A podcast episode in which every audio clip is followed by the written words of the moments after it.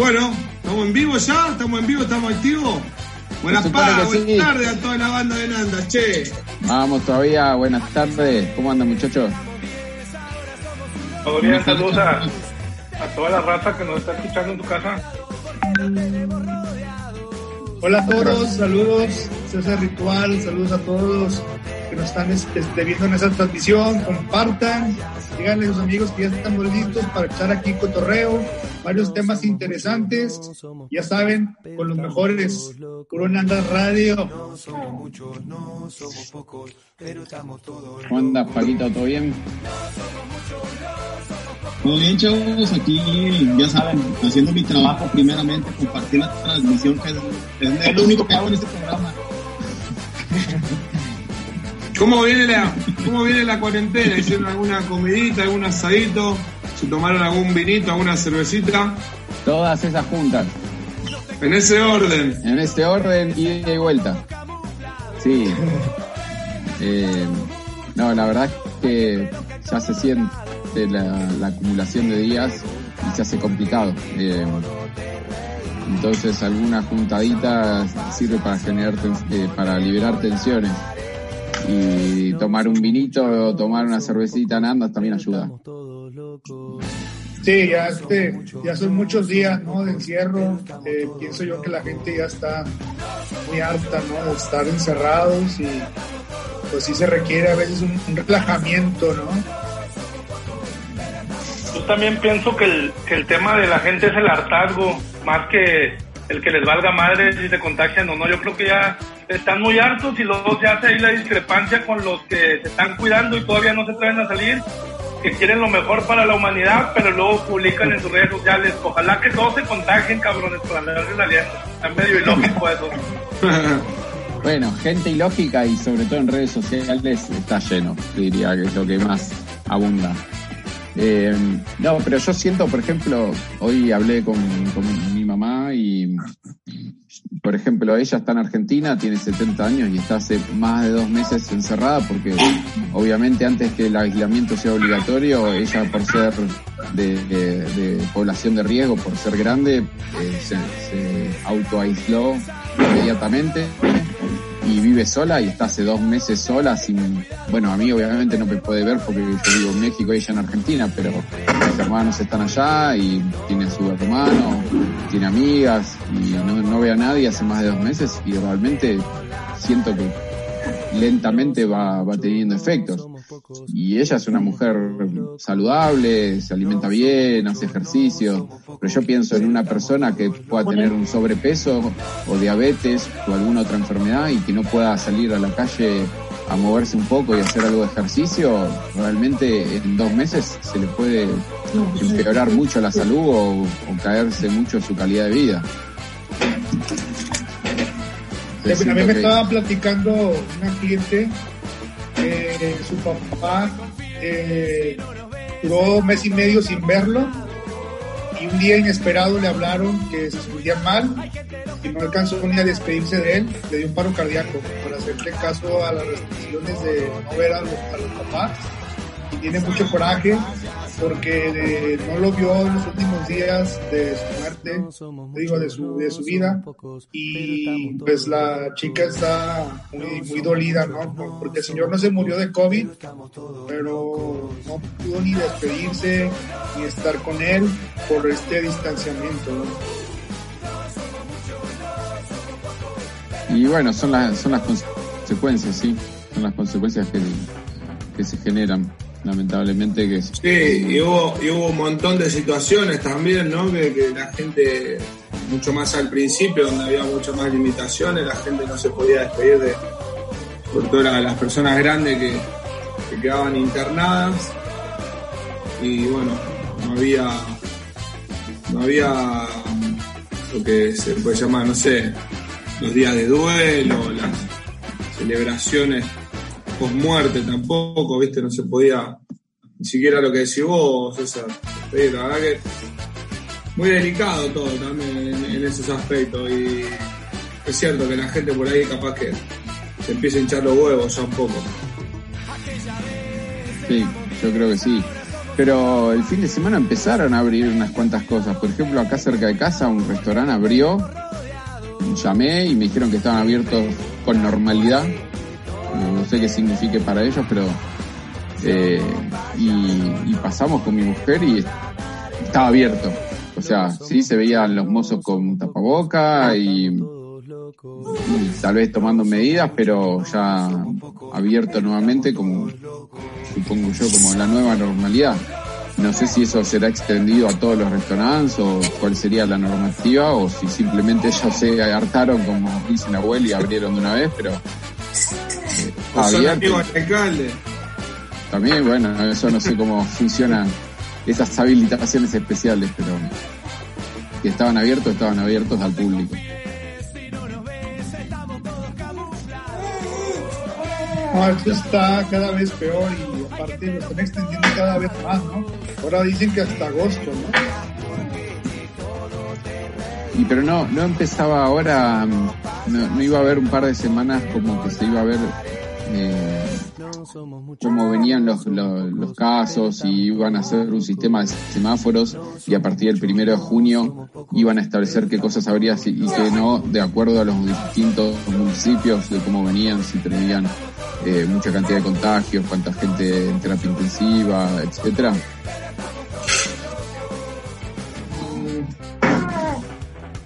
Yo no, no tengo ni idea, la verdad. Sí, leo lo que va pasando en otros países. En Europa un poco empezó a activar todo de vuelta ya, pero bueno, la pasaron realmente difícil, tal vez más que acá. Eh, Argentina por, por regiones también empezó a liberar. La verdad, estoy más actualizado y me genera más confianza escuchar lo, que, lo de otros países que lo, de acá. La verdad, entre la variedad de, noticias se hace difícil conocer la, la verdad, la realidad. Sí, eh, en Europa, por ejemplo, España, que empezó a abrir lentamente, eh, ellos en su peor momento tuvieron picos de hasta 2.000 contagios nuevos por día. Eh, y eso empezó a bajar lentamente y hoy andan también en números altos como en 800 por día, pero obviamente mucho más bajos que lo que tuvieron en el pico, entonces digamos que la curva está en bajada lentamente. Aún abriendo actividades, incluso esparcimiento. Habrá que seguir monitoreando. En algunas regiones de China ahora mandaron al confinamiento a 110 millones de personas, imagínate prácticamente todo México, eh, en una de las provincias de China porque hubo 34 nuevos casos. Pero bueno, ahí depende de cada país. Volver a empezar. Oigan, no les cae de repente mal el, que están viendo las noticias? Yo no las veo, la verdad, pero mis papás, de repente cuando estoy cenando con ellos, las ponen mucho y salen casos, ya bastantes notas de señores o señoras que no tienen que comer, que no tienen para los recibos y tú comiendo. Yo digo, aquí pero se me hace, ni siquiera se me hace que realmente haya una buena intención del periodismo, sino el amarillismo, el vender la desgracia, la tragedia ajena, ¿no? Están para eso, están para eso. No ayudan en nada, la verdad no, no, no, hay eh, cosa para rescatar de, ese tipo de periodismo, no hay nada positivo, entiendo. Yo pasa en todos lados, pasa si lo llevamos al fútbol, una comparación así muy por encima, los programas que, están de lunes a viernes en la televisión, eh, lógicamente se quedan sin cosas para hablar. Y bueno, en estos casos ya empiezan a buscar, viste, las cosas más trágicas, la, parte más sensible. Pero además, yo creo que ahí, eh, lamentablemente, esto tiene que ver con nosotros, digamos, como población y como consumidores de noticias aunque no seamos representativos de la media, pero eh, vende mucho más una mala noticia que una buena noticia. Si se muere alguien, vende mucho más que un nacimiento. Eh, más, cantidad de contagios vende más que menos cantidad de contagios, o que ya pasó la, la pandemia. Es una cuestión, hoy en día se maneja por clics. Ellos van testeando y van viendo qué noticias son las más cliqueadas y por ende las que más venden en publicidad, porque en definitiva las ganancias de, los medios son a través de las publicidades, y tienen más cantidad de, visualización en las noticias, las malas noticias, cuanto más la gente se enferma y qué sé yo, que, si, la, que si empezó a, a minorar, entonces empiezan a vender. Y por el otro lado, yo creo que hay muchos periodistas o muchos canales o medios que tienen un interés muy particular, pagado por alguien, puede ser por empresarios que quieran que vuelva la normalidad para poder reactivar la economía, que entonces eh, apoyan ese tipo de noticias para que se muestre esa realidad y la gente apoye el volver a la, a la normalidad. Que no digo que no existan, ¿eh? o que sean mentiras. Que las hay, las hay, seguro. Hay un montón de gente que se queda sin trabajo, que no puede eh, y que no tiene una espalda como para eh, llegar a fin de mes hoy en día o, seguir alimentándose. Eso seguro y sin duda. Lo que yo digo es que muchas veces se la pasan haciendo énfasis exclusivamente en eso con algún interés extra. Oye, hablando de que la controversia vende del tema que tocamos ahí entre semana media de Natanael contra Pepe Aguilar, el tema tema controversial siempre los nuevos géneros musicales que van saliendo y que entran en el gusto o en el disgusto de la gente, los de la vieja escuela, entre comillas conservadora, siempre cerrados a los nuevos. Por otro lado, este chavito que todavía no tiene, digamos, la trayectoria como para ponerse por tú con alguien como Pepe Aguilar, pero sin embargo lo hizo, ¿no? Sí, eh, si te parece, Sam, hago un repaso muy breve para que la gente que no esté enterada sepa de qué estamos hablando. Poneme, poneme, al tanto porque Pepe Aguilar yo lo conocí, lo empecé a escuchar acá, así que eh, no sé bien qué pasó. Poneme al tanto. Yo los conozco a los dos hace un montón, eh, hace aproximadamente 16 horas que los conozco a Natanael y a Pepe Aguilar, pero te puedo decir lo, lo que estoy investigando. Vale, de hecho tenemos la, el audio de, de, la, de la primera parte cómo se originó la pelea, por así decir. Está ah, el audio, hay, o sea, hay, hay información veraz de, del tema que vamos a tratar. ¿Quieren pasar el audio y yo después comento un poco, lo pongo en, en contexto? Sí, a ver, a ver si nos puedes poner poniendo el, audio de, de, la entrevista con Pepe Aguilar para que sea la gente que no esté enterada del, del tema, pues ahí medio se informe de viva voz de los actores, ¿no? Lo entrevistó un luchador, ¿no? Sí, el escorpión dorado, que tampoco un personaje, Estoy bien pinche traumado con la música que hay ahora, cabrón. ¿Por qué? Porque la verdad, o ya no necesitas ser músico para hacer música, güey. Se fue al ¿Qué opinas? A ver, ahí te va, güey. Algo que, que tiene que ver, que a mí me ha sorprendido en los últimos meses, años, los corridos tumbados. ¿Has visto esa madre, güey, que, que salen los güeyes aquí vestidos de Gucci, chupando en el escenario, hablando de mota y de... verdes, claro. No mames, güey, están bien cagados, güey. ¿Tú qué opinas? yo creo que son parte de la evolución de la música y así como la evolución de las especies, eh, eh, eh, la selección natural se va a encargar de hacerlo. La selección natural nos va a encargar. Hay cosas que duran más que otras. Pero sí te digo algo. Cuando, cuando yo crecí, güey, o sea, se admiraban a los artistas porque hacían algo extraordinario, cabrón. Que nadie podía hacer. Que, sí, para hacerlo te tenías que chingar años y tenías que tener verdaderamente talento. Ahorita qué chingados, güey. La verdad, te lo juro, todos suenan igual, cabrón, con todo respeto, todo es Dios, está chingón. Y por algo está pasando. Pero sí me cuesta mucho trabajo admirar a un güey que le sabe a un... Era un músico, sino que era alguien que sabía moverle a la computadora y ya. Eh, estas discusiones, no sé si vos te acordás, Pata, pero en Argentina también ha habido este tipo de, discusiones de músicos tradicionales hablando de nuevas generaciones que hacen música con la computadora, como diciendo que no son músicos.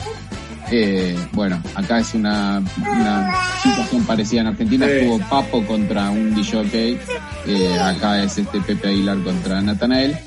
Y después el chavito salió a responderle y también fue bastante mal educado en la forma que le respondió. Pero es cierto lo que dice Sam, ¿viste? Son, vienen de una escuela tal vez un poco más conservadora y obviamente tienen la espalda para también decir lo que quieren. A veces se le va la mano, eh, no, no tienen en cuenta el tema del respeto, pero se sienten con, con la espalda o con la qué sé yo, con la posibilidad, yo no... no... Sí, es el apoyo de la gente también, años de trayectoria no lo logra cualquiera, porque una cosa es meter uno o dos hits y ser tendencia un año y por más fama que te puedas hacer, eh, no es lo mismo que mantenerte durante 20 años haciendo buena música. No sé, no, conozco el caso de este Pepe Aguilera, pero eh, pienso en bandas de rock que duran años y años, Aerosmith o los Rolling Stones o bandas por el estilo, y otras que pueden hacer un hit buenísimo que suena ahora en todas las radios, pero que el año que viene nadie se acuerda quién es. ¿Tenemos el audio, Paco? Ahí estamos teniendo unos problemas ahí con, eso. Pero estamos todos. Bueno, y, sigo con la historia porque esto no quedó ahí. Después volvieron otra vez a, a Pepe Aguilar eh, porque el chavito este le dijo que era un pendejo y que si no conocía el género, que cierre los hocico. Entonces, espera que tienes el, el, primero que el primero que bardea, digamos, que, que, arranca todo el quilombo, el desmadre, es Pepe Aguilar cuando le consultan por la nueva música. Exactamente. Sale a responderle un chavito que no sé, eh, tiene ya nombre, es conocido en el ambiente, es, un representante del nuevo género. Yo no sé, todo eso tal vez te lo puede responder o César o, Sam. Eh, sí veo que tiene muchísimas reproducciones en, Spotify, casi tantas como, como Pepe Aguilar. Yo la verdad no, no lo escucho, pero sí sé que es muy conocido y, y se está escuchando mucho actualmente, sobre todo entre la raza de 16, 20 años por ahí. Yo, yo, yo, este, a Natanael lo empecé a escuchar ahora que estoy yendo a tatuar mucho a Houston. Eh, estaba ya muy famoso allá. Lo empecé a escuchar. Eh, yo en mi caso particular eh, pienso que pues ese tipo de música, cualquier cosa que uno crea, yo porque pues, me considero artista, este, se tiene que respetar, o sea, sea nuevas tendencias o viejas, eh, el hecho de que una persona se atreva a crear algo es válido, eh, pegue un tiempo o, quede para siempre, como el reggaetón, yo creo que es algo que ya, que ya se va a quedar, no se va a ir. Muchos pensaban que el reggaetón se iba a ir, que iba a ser nada más un tiempo y ya tiene varios años entonces, eh, pienso que hay que tener la base de todo ese respeto. A lo mejor el, el chavo se siente como fuerte, pero creo que ya también ya pidió disculpas, ¿no? Por ahí supe que, que está pidiendo disculpas. Sí, siguiendo la historia, eh, después volvieron con Pepe Aguilar y él lo que dijo es que al chavo este no lo conoce, que él estaba hablando en general de los nuevos ritmos y de la nueva música eh, que no de él en particular, y después de Natanael Cano salió a pedir disculpas a, Pepe Aguilar y a sus fans, como cerrando un poquito el tema. Como que a ninguno de los dos tampoco les conviene eh, limitarse a, pelearse con, ese tipo de público, porque el pibe que recién está saliendo va a necesitar en algún momento de, ese público de Pepe Aguilar, tal vez, o no. que lo escuche la mayor cantidad de gente posible. Y a Pepe Aguilar pelearse con la, los millennials, no sé si le conviene, tampoco. no, creo que no. No, de hecho, pero yo creo que también pudo haber sido pues, como lo que mencionaban hace rato, ¿no? La mala publicidad te ayuda y quieras o no, Natanael, a lo mejor su objetivo era que lo conociera más gente y toda la gente estaba preguntando quién era y ya saben quién es, ¿no? Claro. Y, obviamente que el título en el periódico fue Pepe Aguilar declara que la música tal es una mierda. Sí. Y ahí está lo que hablábamos recién de que todo eso vende, vende bastante más que, que otra cosa. Exacto. Y pues eso es lo que pasó, ¿no? O sea, pues se creó una guerra ahí de malas noticias y que de ahora Ahora todo el mundo sabe quién es Natanael, cosa que nadie sabía. Oye, Paco, César. ¿A ti te gusta Snoop, por ejemplo? Snoop Dogg. Snoop Dogg, sí. Sabes que grabó una canción también con la banda MS. Sí. Y también fue ahí medio criticado, sobre todo por el público que es más hip hopero, este, pero realmente eh, de, esa onda, ¿no? Porque a lo mejor alguien que le guste la banda, el rock, puede ser criticable el tema porque no está 100% metido o no está radicalizada su opinión con un género, como puede ser un hip hopero de toda la vida que, que puede resultar decepcionado por lo que hizo, ¿no? Sí. Pues yo creo, yo creo que, es, que es válido, ¿no? O sea, hay que experimentar en la música todas las cosas y es válido lo que hizo Snoop Dogg. Eh, a mi forma de pensar eh, personal, creo que Snoop Dogg ya va como de alguna manera como de salida, no es el mejor momento de él y pues tiene que buscar formas de darse a conocer, a lo mejor estaba interesado en el público latino y le pareció bien hacer eso, pero pues es respetable, ¿no? yo le, yo le tengo una pregunta. ¿Hasta dónde esto ¿Hasta dónde es cierto el dicho que han dicho hasta algunos futbolistas, ¿no? De que el peor enemigo de, un mexicano es otro mexicano, en base a las críticas de Natael, Pepe Aguilar, el ¿Hasta dónde nosotros mismos somos los que nos calamos, ¿no? De, que nos da envidia de, que otra gente se está teniendo un éxito que a lo mejor nosotros ya no tenemos, no sé, o sea, hablando en general. Eh, ¿Piensan que es cierto esa, esa parte? Yo no voy a hablar porque después me dicen que, que discrimino, me dicen que siempre hablo mal de los mexicanos. ¿En serio te dicen eso? No, el otro día que hubo un comentario, ¿te acordás? No, así a modo general, creo, lo que está diciendo Paco creo que pasa un poco en todos lados y en diferentes ambientes. Eh, a, modo muy general. Ahí César no sé si, si va a decir algo. Sí, yo creo lo que estás diciendo es 100%, ¿no? O sea, hablando de los mexicanos siempre nos tiramos y vemos que a alguien le está yendo bien y, lo quieres bajar, lo quieres tomar, ¿no? Entonces, sí pasa en todas las sociedades, en todos los países, pero aquí yo creo que como lo estamos viviendo es muy marcado, ¿no? Como lo que comentabas, ¿no? Que a lo mejor alguien de nosotros nos va bien y nos tira mala onda sin saber todo lo que, el trabajo que, que se ha hecho antes, ¿no? Y ves más por cierta envidia o por, no sé, por no querer ver a alguien que le vaya bien. A ver, pasada estaban preguntando en, el programa antepasado que cuál era el equivalente del, del malinchismo mexicano allá en Argentina, que si existía o si esa cultura también allá. ¿Qué, ¿Qué cultura no entendí yo? Del malinchismo, del preferir, por ejemplo, al extranjero por encima de, de un compatriota.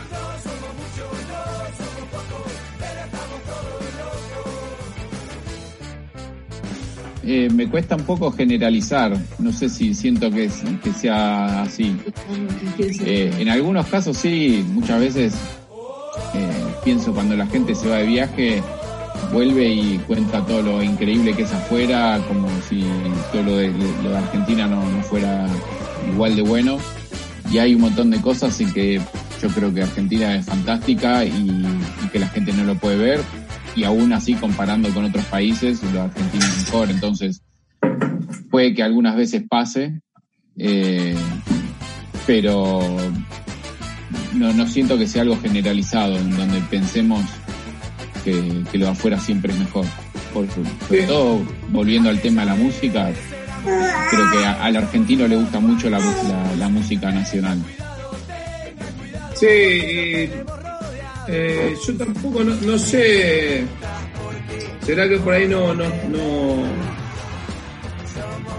no, lo veo tanto, no lo noto tanto yo como lo, lo, notan ustedes a lo mejor acá? Eh, sí veo en, en, mi ambiente, que es el fútbol, no sé, que ponen en duda un ejemplo claro, por ejemplo, es el del Chicharito. Eh, ponen en duda las la cualidades, las capacidades y un pibe que demostró que, hace gol en todos lados y que evidentemente es y será uno de los mejores de, la historia de México. Pero bueno, como que hoy las redes, los medios, todo eso hace que cualquiera opine y que se genere eh, una tendencia eh, por un comentario que hizo.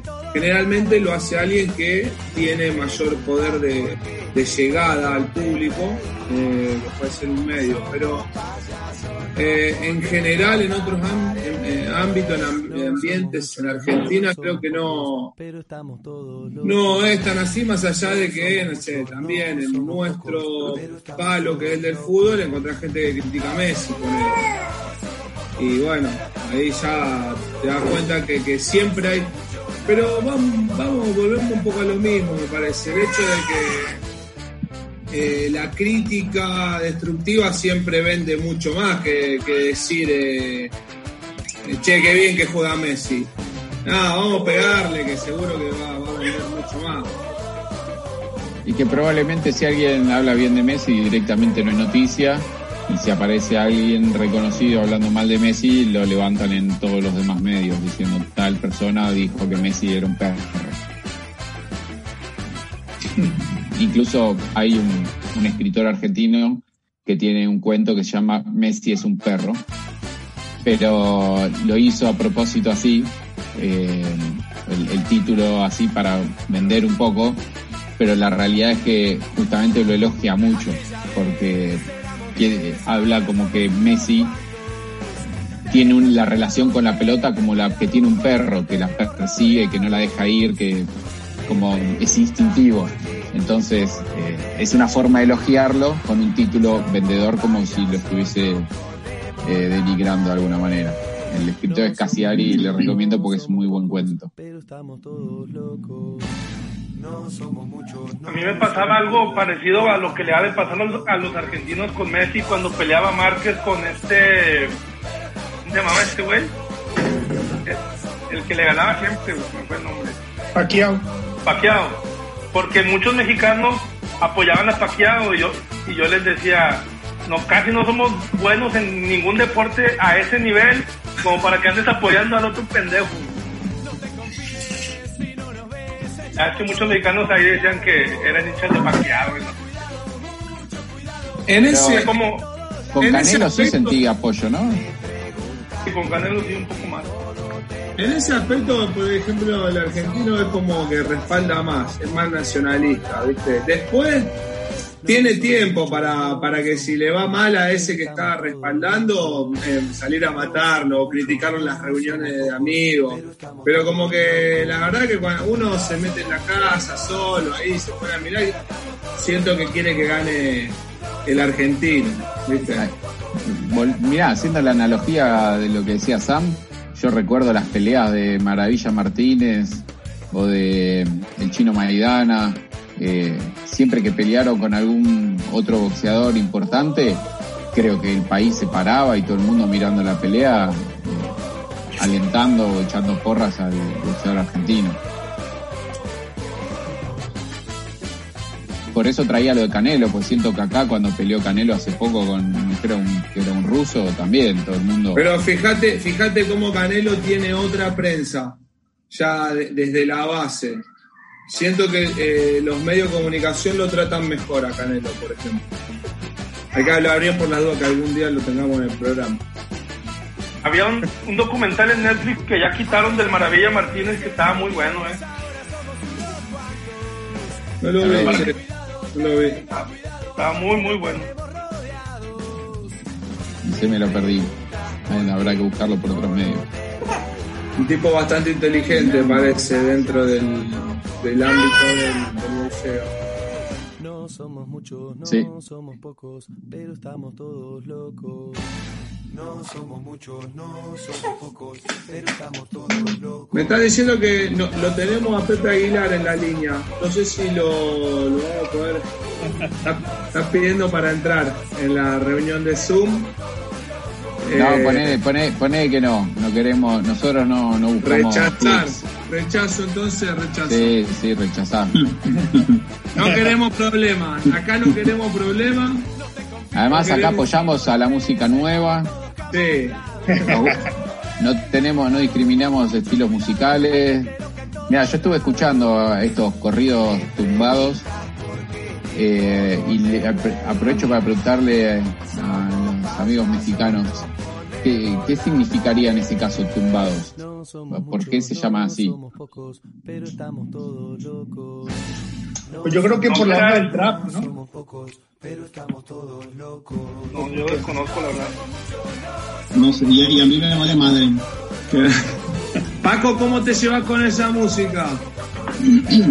No, pues no tengo nada en contra de la música, o sea, en, en general me gusta todo, pero eh, hay cosas que van con uno, ¿no? También, o sea, siento que no, no es muy mi estilo esa música. Pero tiene lo suyo, digo, a fin de cuentas, escuché un par de canciones y hay una que me llamó la atención, pero pues no es algo que traía en la camioneta ahí escuchando, ¿no? Pero igual un día ya muy pedo y drogado, puede que lo escuche. Pero, pues es como lo que canta este eh, Babo, el Darius, es lo mismo, pero con otra música. Sí, pero Darius es mi compa y Natanael, Natanael Es una pequeña diferencia. una, una gran diferencia. Ahí, ahí yo creo, Paco, si vos fueras famoso, saldría mañana en todos los periódicos. Paco Guardiola dice que para escuchar a Natanael hay que estar drogado. No, no, o sea, no, no, no, no digo eso, digo, No, obviamente. no, ya sé que de- vos no decís eso. Yo lo que digo es lo que pondrían los medios. Eso es lo que vende después. La noticia lo sacan de contexto y ponen lo que quieren. Aparte, no, dirían Paco Guardiola, dueño del Nandas Bar. A mí, a mí toda esa música incitadora al desmadre me, me, da- me da pendiente por la gente que se alucina además. Se me figura que son fabricantes de maleantes en el futuro, no sé qué pedo. güey. Por eso no me gusta mucho. Sí, eso sí, puedes agarrar un chavito prendido y te la sientes narco y ese ya sería como la mala influencia, influenza. Sí, pero también Natan- Natanael no tiene la culpa de que hay otro trastornado, ¿verdad? Sea, él, él canta una cosa y obviamente no es responsable de que la demás gente tome por otro lado, ¿no? Sí, a mí musicalmente yo lo escuché, mucho no me gustó, pero porque no, no conozco mucho el estilo de, de los corridos y por ejemplo probablemente es que sean así, pero se, se escuchaba solamente la- una guitarra y un bajo, como muy poca o nula percusión y el estilo de, cómo estaba cantado no me gustó. Sí escuché un par de temas que tenía un poquito más parecidos a un trap, que esos me gustaron un poquito más, pero eh, también sentí, o por las cosas que estuve leyendo, que hace mucha apología de tener ropa cara y relojes caros y no sé qué, y a mí esa, esa es la parte que mucho no, no me gusta tampoco como mensaje para los jóvenes. No te preocupes, Ale, nosotros cinco no lo conocíamos y hay un chingo de gente que tampoco lo conocía. Lo Lo con- de- Pero ya lo Están conocen. por nosotros. Sí, pero fíjate, para que estemos hablando de él, es que el, el- el chisme estuvo bueno. Sí, y queremos informarle a toda la gente que Natanael próximamente en el Nandas, señores, así que atentos a la fecha. Y en la expo tatuaje también. Pará, pará, van a tocar en conjunto con Pepe Aguilar un tema. Limando lo que van a profesional. terminar, eso van a terminar haciendo yo creo esos güeyes. Sí, a huevo. Bueno, bueno, Rafa, y, y le tengo una exclusiva. Nahuel prometió tres temas, van a ser corridos tumbados ahorita al final del, del programa. Para los que no conocen los corridos tumbados,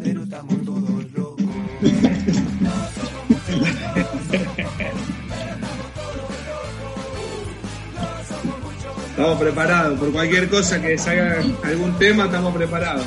Estamos un día muy, un programa muy musical, muy musical. Yo creo que se presta un poco la cuarentena para, para agarrar la guitarra, para ponerse a escuchar música nueva, para, para pasar mejor el rato, ¿no? Sí, a mí, ¿sabes que a mí me cuesta empezar a escuchar música nueva, nueva, o sea, nueva?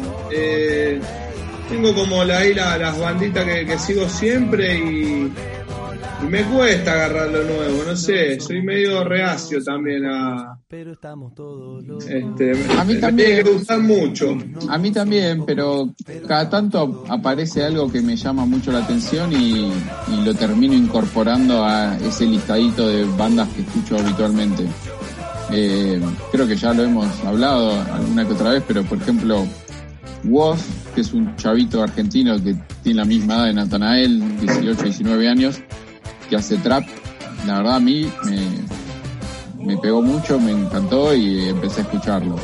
Y después hay una bandita argentina eh, que se llama El Cuelgue, no sé si alguna vez lo escucharon, que también tiene un estilo muy ecléctico, hace de todo un poco, tiene algún que otro bossa nova, están buenos esos pibes, yo lo, ahí lo, estuvimos escuchando alguna que otra vez, están buenos.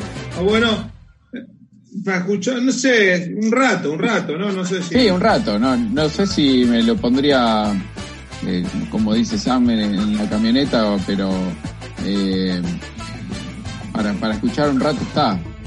Son bandas que prometen, tal vez en dos años nos olvidamos que existe WOS porque no sacó más nada nuevo o el cuelgue lo mismo, o tal vez nos sorprende y mantiene una buena línea y, se, me está ocurriendo una pregunta para Paco respecto a esto de bandas nuevas, prometedoras y eso. Paco, ¿tuviste alguna vez alguna banda, no de la famosa que haya desaparecido, sino una banda que a lo mejor le hayas puesto ahí una ficha que dijiste esto van a tocar y, y la llevaste una vez o dos veces y, y ahora están desaparecido? ¿Te pasó algo así? No, pues van chicos. van muchas bandas que he apoyado y ahorita ya, ya desaparecieron. Muchas, siempre acá de México o de afuera también. No, ha habido también bandas de fuera sobre todo argentinas, pero no quiero decir los nombres porque de seguro no sí me están escuchando. No, no, por la duda. Es, difícil mantener una banda durante mucho tiempo. Yo tuve en mi vida tres o cuatro bandas y la verdad que es complicado. Eh, sobre todo mientras más integrantes tenga la banda, más difícil es. Imagínate que con con una pareja, siendo solo dos personas, es difícil llevarse bien durante mucho tiempo, con un grupo más grande de gente con los que te ves bastante asiduamente para ensayar o para tocar en vivo, más complicado todavía. Por eso son buenos los artistas que son buenos solos, digamos, que, pueden tocar solo, agarran el piano, el teclado, la guitarra eh, y te pueden hacer un... pueden trabajar solos, digamos. Sí, o se, arman bandas solistas y ya no importa quiénes son los músicos que los acompañan. Date cuenta que pasó con, varios artistas de grandes bandas argentinas que se abrieron a tocar por su cuenta. Cerati. Eh, Cerati de Soda, o Vicentico de los Fabulosos Kylax, o el Bayano de los Pericos, o no sé, Bersuit siguió sin el pelado. Eh, hay muchas bandas que en algún momento se rompe esa relación, incluso siendo súper exitosas, y, de alguna manera u otra todos quieren seguir con sus proyectos musicales, pero muchas veces la pelea de los egos puede ser que, no les permita seguir juntos o simplemente diferencias artísticas. Eh, Ataque 77 sigue juntos, pero Ciro se armó Jauría. Hay muchísimos ejemplos.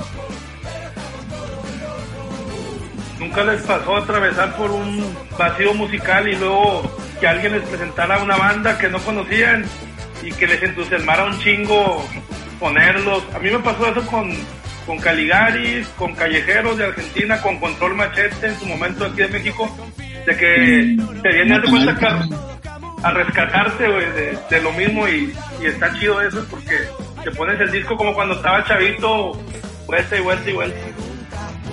Me gustó un comentario acá de, alguien en, el Facebook que pone, una banda es como un equipo de fútbol cinco integrantes, pero en vez de ganar feria, nomás pierdes.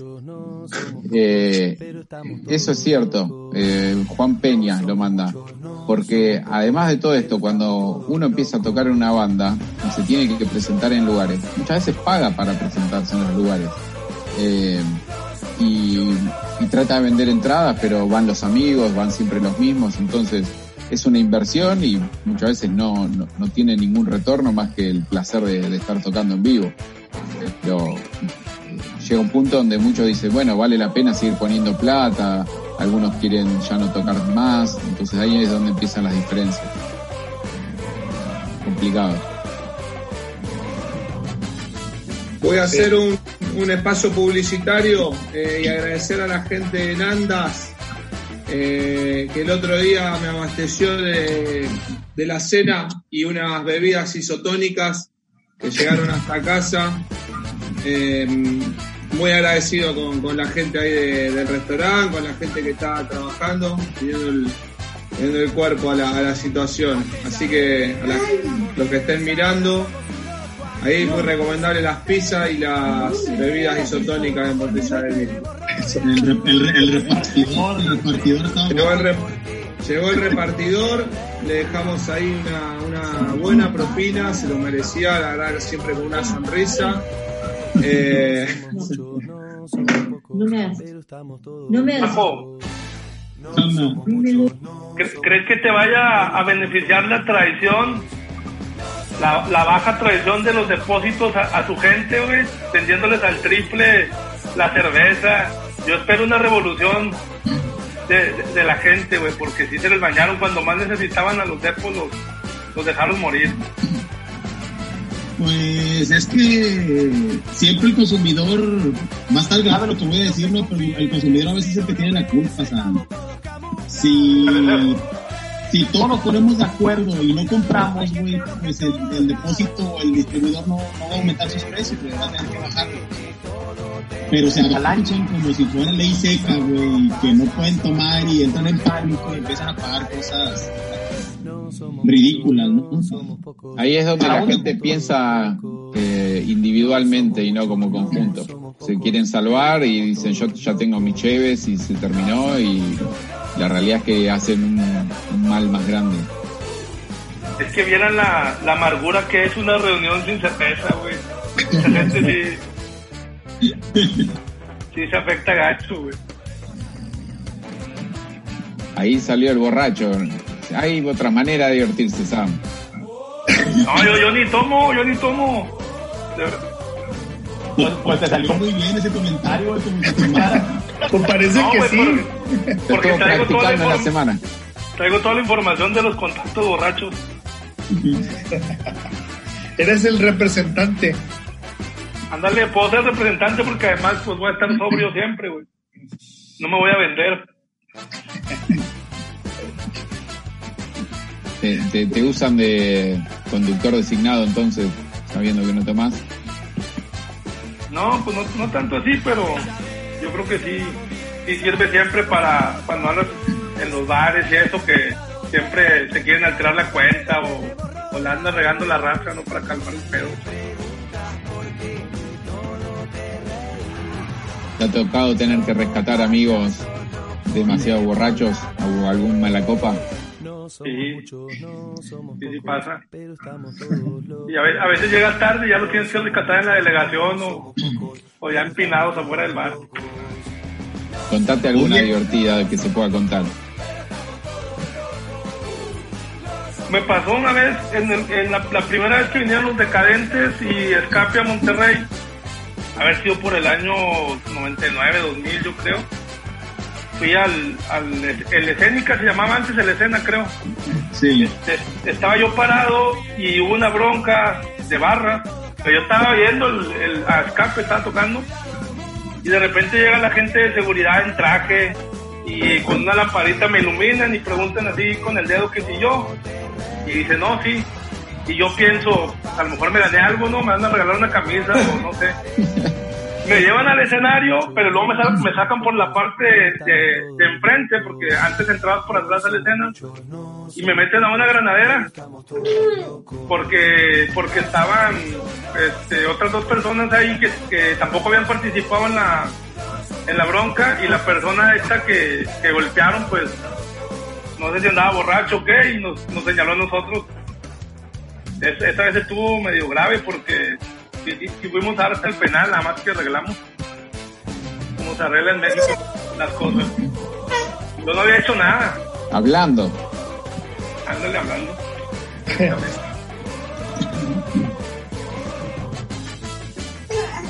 Yo le pregunté una, una divertida, una graciosa y salió con una grave, Sam.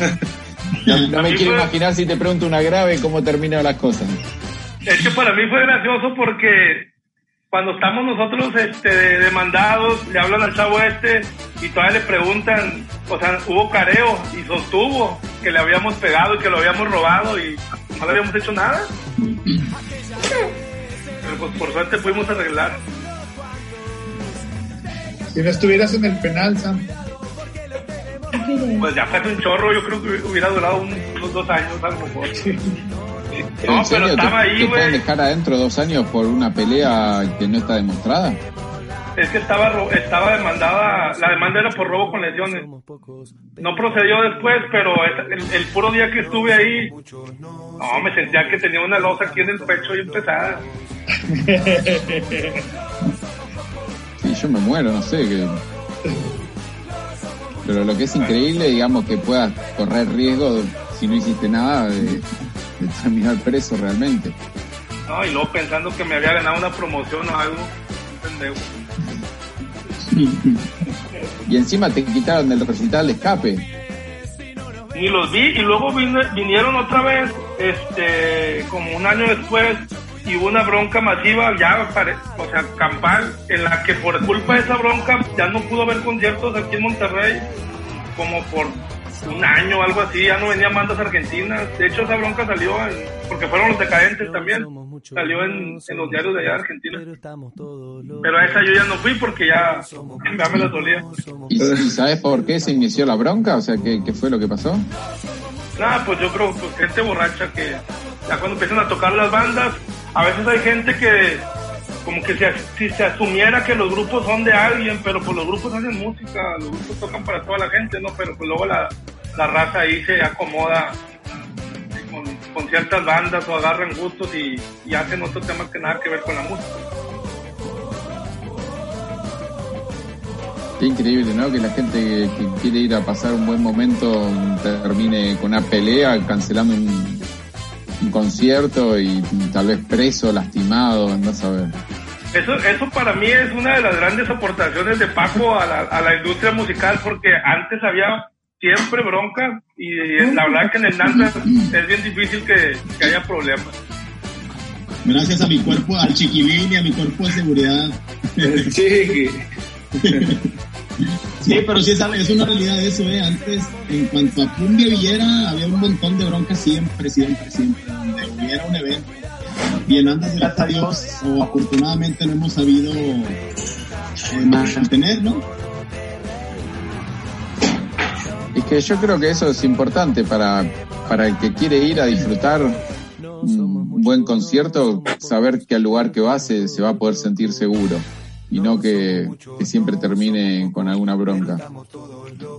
Ah, aparte las bandas también, yo considero que está mal que las que la gente las manche de que viene una banda, sobre todo con música así medio futbolera y no sé, tal banda es del América y tal de Rayados y tal de Tigres, cuando los músicos vienen a tocar para todo el mundo, ¿no? Vienen a hacer música. Sí, además, con la banda que me nombraste, no creo ni que Escape ni que los decadentes supieran mucho de cómo son las las diferencias entre las los, los, Deca, los Deca contaron en algún momento que tuvieron un quilombo, un problema así grande en, en, Colombia también, pero que ahí sí estaban al tanto de que había dos de las barras que estaban peleadas, no me acuerdo si era eh, si fue en Cali o los dos equipos de la ciudad o si fue en Medellín pero que sabían que había interna, entonces bueno, iban a tratar de evitar cantar ciertas canciones, pero bueno, era una de las canciones más conocidas y de repente la empezaron a cantar y vieron que, empezó a entrar gente ya con bandera, todo, y terminó en una batalla campal en Colombia, que también salió en todos lados. Eh, desastre, estuvieron un tiempo sin poder ir porque por esto mismo, lo que lo mismo es Sam, ¿viste? adueñarse de, de, las letras, de las canciones, obviamente. Tenés, eh, podés gritar una cosa u otra, pero ya después llegar con banderas, camisetas, bombo, todo, un poco más heavy la cosa. Pero me imagino que como banda debe ser lo más feo que te pueda pasar, que en un festival o en un concierto que participes, que la gente termine peleándose cuando vos vas ahí para mostrar tu arte, tu música y querés que la gente lo disfrute. Sí, pues es, es un tema complicado porque al final para ellos es trabajo y son oportunidades de, de figurado, de trascender en lo que ellos están haciendo y se ve manchado por situaciones que no tienen absolutamente nada que ver con su trabajo. Sí, y, también pasa de que, por otro lado, también el fútbol le populariza a muchas bandas, un montón de canciones, y populariza al artista. Entonces, viste, ahí hay el equilibrio lo tiene que dar la gente eh, dentro de los shows, digamos, porque la banda no tiene la culpa ni de que una hinchada haya eh, agarrado o adquirido la, canción para hacer su canción de, hinchada.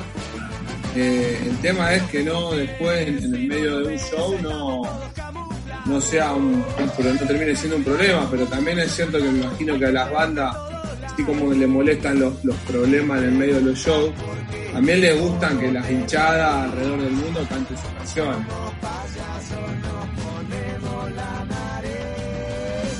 Somos muchos, no somos pocos, pero estamos todos locos.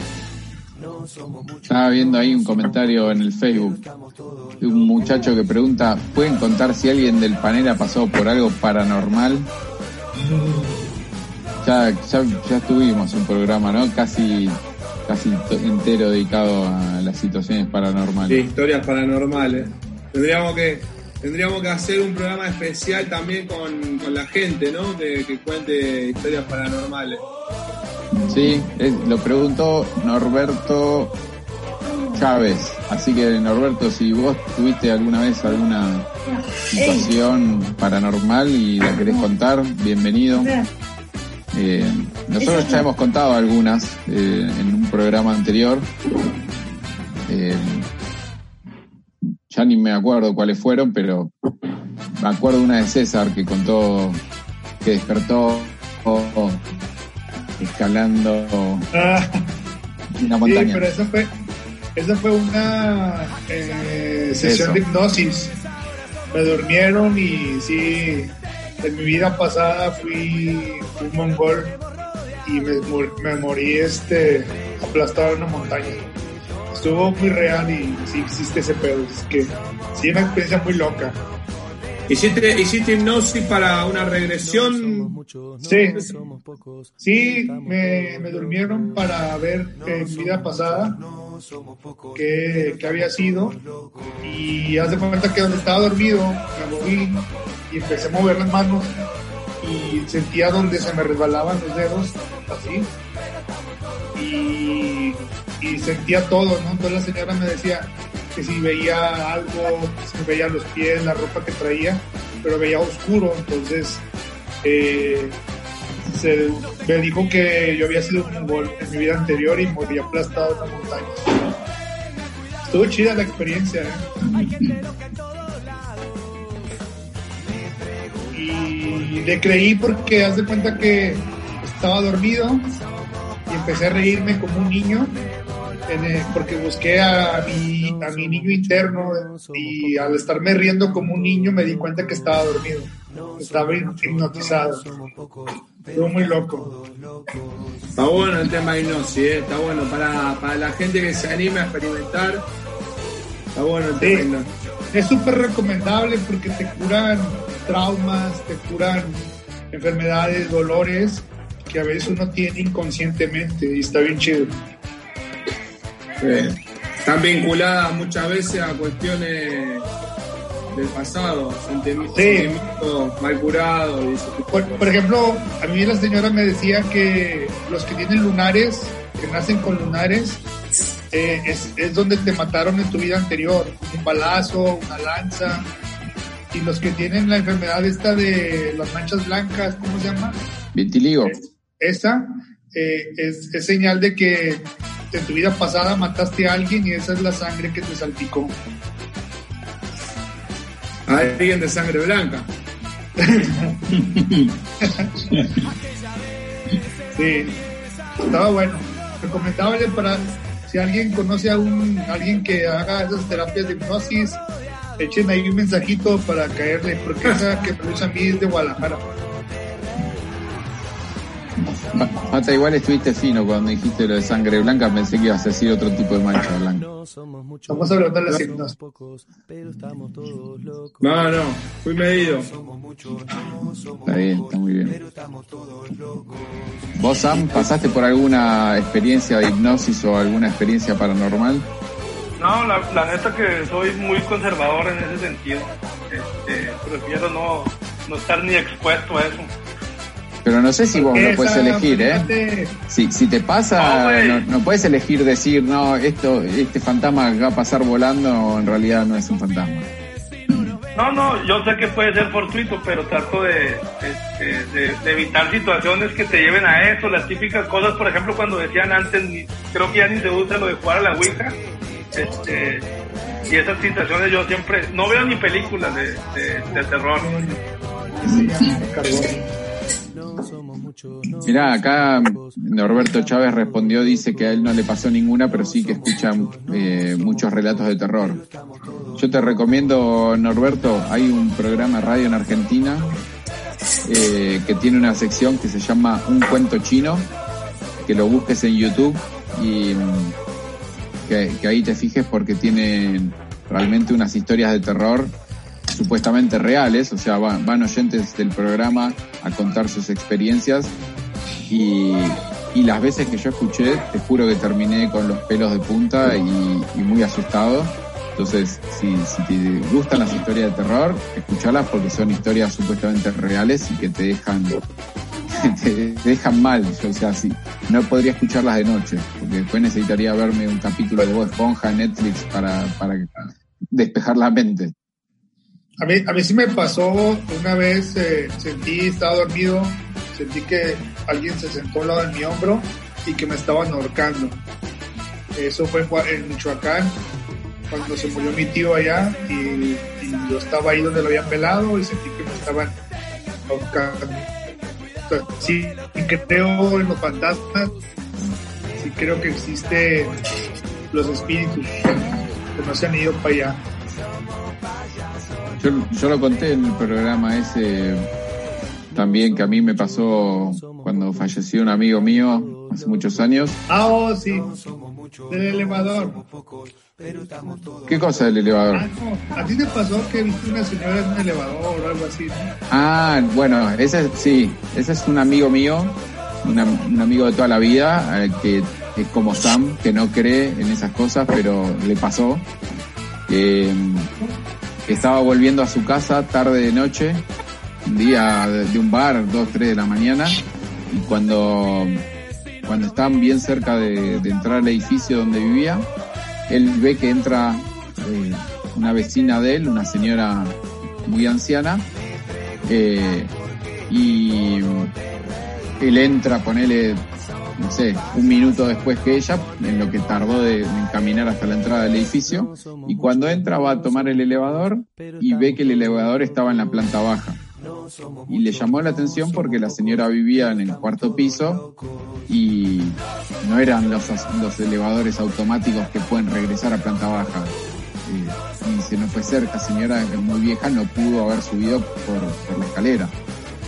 Pero bueno, se fue a dormir cuando llegó a la casa y al otro día almorzando con su mamá, le dijo, anoche la vi a doña no sé cuánto de, cuarto piso que, que, llegó tarde a la casa.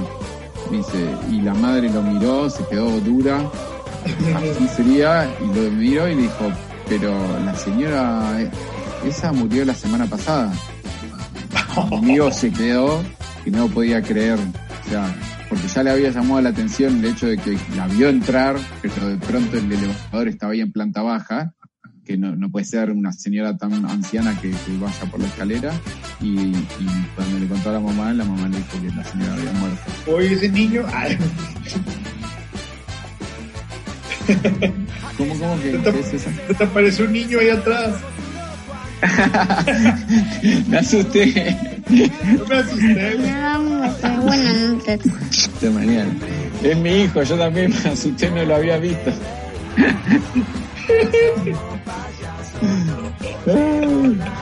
Esta sudó, vale. Sigan boludeando ustedes, sigan boludeando con historia. Suerte que no vino con una máscara o algo de Star Wars porque me matan. Ay, no. No, sí, está claro. tendría que volver Paquito para contar porque él había dicho que había algunos fantasmas ahí en, en el. Me había contado la vez. Sí. ¿Vos, Sí, Patas, justo- a vos te pasó algo eh, paranormal? Eh, tuve, sí, se puede decir que sí, no, no, no está. Pasó algo bastante loco hace muy poquito. Eh, después de, lo que pasó con, con mi viejo, eh, tuve, tuve un, par de meses eh, bastante mal. Después, bueno, tuve la posibilidad de soñarlo y eso ya como que eh, te libera un poco de, de- cierta, no sé, hay etapas del duelo, viste, según lo que leí, bueno. Eh, y hace, hace un par de semanas estaba en casa y estuve hablando mucho con mis hermanas, eh, cuestiones recordando mucho, viste, y volviendo atrás, o sea, forzando un poco el tema de todo lo que me había pasado, viste. Y estaba en el baño así, me estaba por lavar los dientes y pensando, maquinando. Y, y, escuché una voz en la, como adentro del, del oído. Adentro, o sea, como. Hice, hice esto directamente, pues pensé que, no sé, que me había llamado Agustín, Vero, todo. Estaba Vero durmiendo, estaba Agustín eh, en, otra, en otro lado pero la reacción fue mirar si, si alguien me había llamado, ¿viste? Y bueno, interpreto que, que fue que me dijo, loco, dejate de joder, ya está. Y bueno, todas cosas que me da la sensación que mm, pasan cuando, cuando eh, no sé, te quieren dar un mensaje o algo de eso. Parece que viene por ahí un poco la cosa. No somos muchos, no somos pocos, pero estamos todos locos. Bueno, pero digamos, en ese caso yo lo, lo, lo interpreto como algo positivo porque justamente es eso, es como ayudarte a vos a, a- a dejarlo ir. Digo, eso no quiere decir ni, que lo, sí, ni yo- que lo olvides, ni mucho menos, pero, pero sí que puedas, digamos, hacer el proceso de- del duelo normal y natural para poder recordarlo con cariño y todo, pero, digamos, Sí, lo tomé desde ese lado, ¿eh? Lo tomé desde ese lado como, como una ayuda, ¿viste? Pero eh, se te aflojan las patitas un poquito también, ¿eh? Anda vos después a buscar agua a la, a la cocina. Y sí, Pero bueno. y esas cosas te matan, pero yo la, la otra vez, eh, cuando contaba mi, lo, lo que me- a mí me había pasado, que cuando había fallecido un amigo mío, que una noche estando en mi casa, eh, me desperté en mitad de la noche y en la habitación había una, sé, una imagen, una chica parecía, vestida de blanco, eh, como agachada buscando algo en, en una biblioteca que yo tenía. Y a mí lo que me pasó es que uno imagina esa situación y pensás, pero te moriste de miedo. Y yo en ese momento la sentí como súper natural y normal. No, no solo no me dio miedo, me dio hasta paz. Y en el momento estaba muy consciente de lo que estaba viendo. Inmediatamente me volví a quedar dormido y a la mañana siguiente me desperté sin dudas de lo que había vivido. No es que dije, uy, fue un sueño, ¿qué habrá pasado? No, estaba muy consciente de lo que había vivido, pero no, no me asustó en lo más mínimo. Sí, sí. Eh, A mí, a mí la sensación fue de tranquilidad, digamos. Fue una reacción espontánea de sorpresa, pero la, la sensación que te queda te, da... Debe ser por, por, por el momento, ¿no? Que, que sucede, pero eh, me, me, me deja tranquilidad. Ahí, yo siempre, yo siempre digo que una de las películas que, que más me gusta, debe tener como 30 años ya la película, es, es Ghost, La sombra del amor, que trabajaba Demi Moore. Ah, la- están ahí haciendo la vasija, todo. Y habla un poco de esto, de- del tema de, de las energías que quedan dando vueltas eh, en cada partida y las, las cosas a resolver o a solucionar de cada uno antes de pasar a la a la siguiente fase así que ahí sin tener ningún estudio ninguna nada científicamente hecho creo que lo único que puedo contar o hablar es como dice César respecto a la, a la experiencia pues hay historias que es, creer o no, nada más. Es que, digamos, mien- mientras que a uno lo, lo viva de una manera, ya para esa persona es real y punto. Yo no, yo cuando cuento la historia no intento convencer a nadie de nada, No, no. inclu- incluso en general hasta soy bastante escéptico de ese tipo de cosas. Pero también sé lo que vi y no, no Ah, siento que me genere contradicción. Ahora, eh, este tipo de historias, por ejemplo, están relacionadas a, como decís vos, eh, tu amigo que le pasó lo de la señora, están relacionadas a los horarios, a las llegadas tardes, a, a- a que sucedan después de un asado, después de algún tipo de algún consumo eh, de algún antiséptico o algo de eso. Antiséptico quiere decir Lysol. Hay gente que toma Lysol o. gente, no mata el coronavirus, no se lo echen en la boca en directa porque no, no sirve para nada. Se van a intoxicar. Pues a mí cuando me pasó yo andaba bien, no andaba escéptico ni nada. Ni escéptico ni antiséptico. No somos muchos, no somos pocos. No, no están vinculadas, no, no, no, no vienen de la mano de eso. En, el- en algún caso puede ser, pero Puede ser, en mi puede. caso no. En mi caso no, no fue así. No, no había ningún tipo de, de sustancia que alterara mi estado de conciencia. porque, ¿Por qué lo digo? Porque, por ejemplo, acá en México, que es bastante ya, no sé si decirlo comercial, pero bastante popular el hecho de eh, el tema del ritual del peyote en, varios, en varias regiones. En ese caso sí es necesario el consumo más un hecho de relajación, de respiración y, y todo lo que tiene el ritual, pero sí es necesario el, el consumo de, de- en este caso el peyote, del hongo, eh, que te lleva a lo mejor a lo que contaba antes César de otra manera, a través de esto. Eh, pero no, pueden darse de forma natural también este tipo de cosas o sobre todo eh, tengo entendido también que la, la- el tema de la respiración puede lograr también una eh, ¿cómo se dice? Una, una especie de trance. Sí, mira, yo hice un, un curso que es bastante conocido sobre meditación y respiración que se llama El Arte de Vivir, no sé si lo conocen. Eh, y hacíamos meditaciones en general relativamente cortas de 20 minutos eh, y yo las practicaba en mi casa siempre y se llegaba a un estadio de trance diría relativamente superficial. Era un estado de trance, pero no, no, no tan profundo. Un semi, un, semi inconsciente. Sí.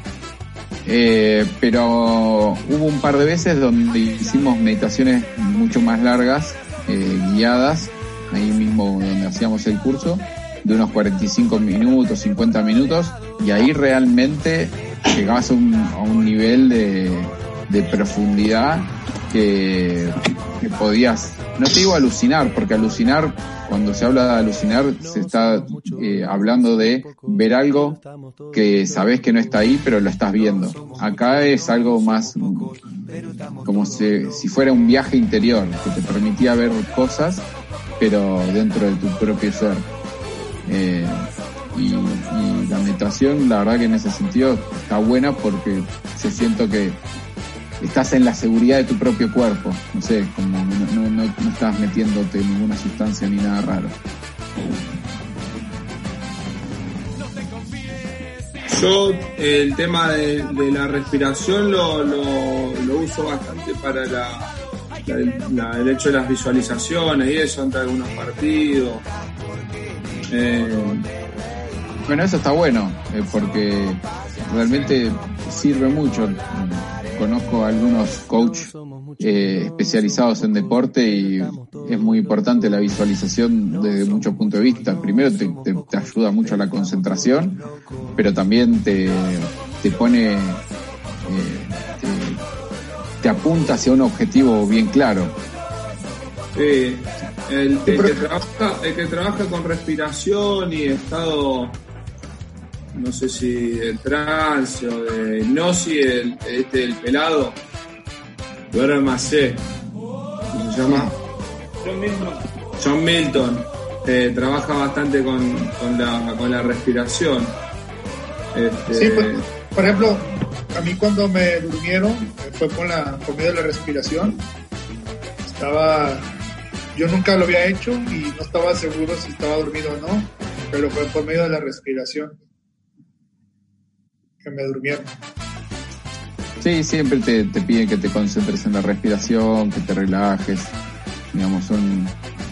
Yo creo que van muy de la mano. Desconozco cómo son las técnicas, pero pareciera que van por ahí. Hay que invitar a John Milton al programa. Sí. Che, pata, y cuando vos decís que, haces. Cobra medio caro el pelado, me parece. ¿eh? Es medio. No regala nada. Pero a ese pelado debería ir al banco y en todo caso hipnotizar a la cajera y pedirle que le dé plata y que no cobre nada después en los espectáculos. Si la tiene tan clara. Es como, yo siempre, siempre digo eso, los adivinos. Si son tan adivinos que se ganen la lotería, loco. Sí, es como los magos que sacan billetes. Claro, viejo, ¿de dónde lo sacaste? Che, pero ahora hablando en serio, Pat, digo, vos que decís que, que usás un poco eso de la respiración y visualizar, ¿cuándo lo haces? ¿Lo haces antes de salir para el estadio? ¿Lo haces mismo en el, en el vestuario antes de salir de la cancha? ¿O ya una vez adentro de la cancha? Generalmente la noche anterior para también poder dormir más, más relajado, más tranquilo. Este, hace un tiempo trabajamos con un psicólogo en la selección juvenil que Marcelo Rofé, que, que, es un psicólogo deportivo, bastante conocido ahí en el ambiente y eh, que fue con el primero que empecé a trabajar ese tipo de cosas. Eh, en este caso solo para visualización. Después sé que de una respiración un poco más, a lo mejor por, por la boca y más agitada y con otro ritmo, se puede llegar hasta eh, la, un desmayo, una especie de desmayo, provocar una, una especie de desmayo que, que si es guiado después puede se puede trabajar el tema de la hipnosis, como decía César, pero en, lo personal solo para, para relajación y visualización. Eh, no, no hay nada, nada extraño. Eh, pensar en el, en el rival de turno, imaginarme una jugada, eh, cosas que van saliendo bien, salir a la cancha, imaginarme el ambiente. Este, creo que, que, está bueno porque aparte atrae pensamientos positivos. Y en, y en, esos momentos, digamos, tanto en la visualización como después cuando salís al, al campo, ¿te, te permitís eh, disfrutarlo en el sentido que sos consciente de, del lugar en donde estás en ese momento y, y que toda esa gente fue a verte jugar al fútbol, a vos y a tus compañeros y a los rivales, quiero decir, pero eh, o, el nivel de, tensión y de, sé decir, preocupación por el partido mismo te impide abstraerte y poder disfrutar de ese momento. No, hay partido y partido. En mi caso, yo me siento eh, me divierto cuando vamos ganando, 3, 4 0. Ahí me divierto más, la. Pero este, eh, me siento más seguro cuando logro ese estado de concentración eh, solo en lo que tengo que hacer dentro de la cancha. El hecho de, estar en, muchas veces otra técnica es hablar del partido con, con, los compañeros, o sea, pensar, focalizar en el partido y no en el entorno, en la gente, en la llegada, en si hay altura o no hay altura, en la llegada al estadio, si te tiraron bomba la noche anterior y te dejaron dormir o no. Viste, focalizar solo en el partido, pero eh, así como disfrutar, uno disfruta cuando eh, gana, me parece. Después el partido se vive con tanta intensidad que muchas veces es difícil disfrutarlo. A mí, a mí yo trato, trato de divertirme porque hago lo que juego de la manera que me gusta. Y si me forzarían a jugar de una manera que, que por ahí no, no me es cómoda, por ahí sería más, más forzado todo, pero realmente me, trato de, disfrutar.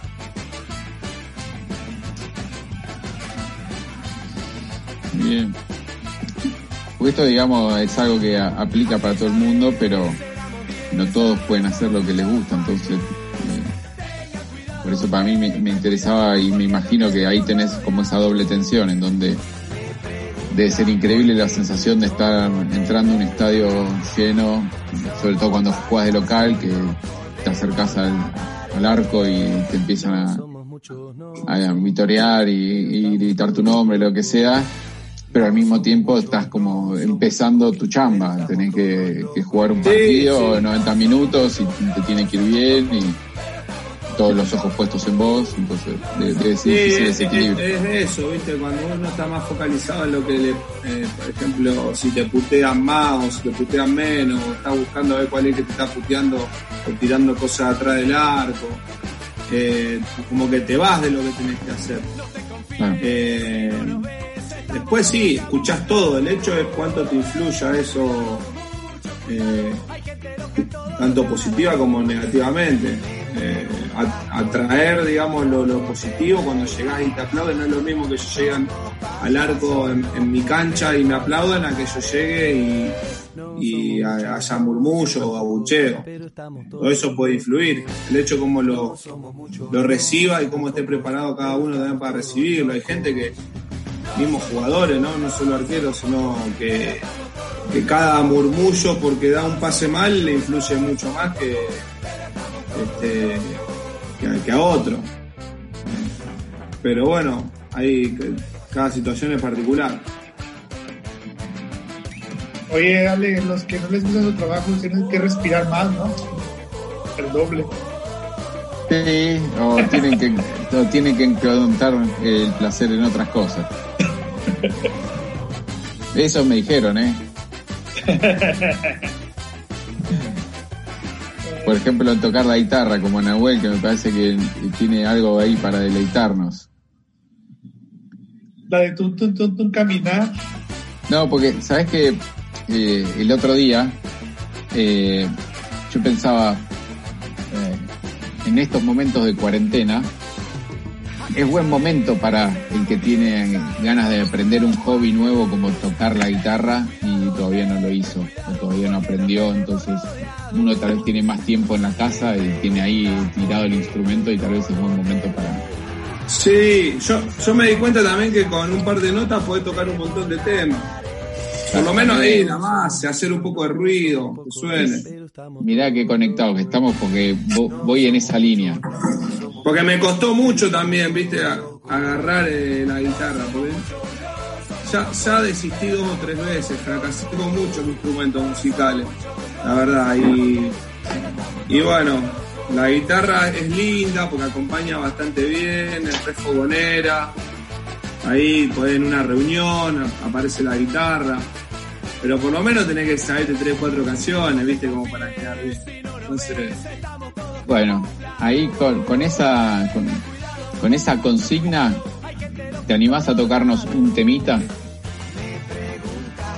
Uno que sea fácil, como para que la gente pueda empezar a practicar en la casa. Ahí Es que uno, uno de tres acordes.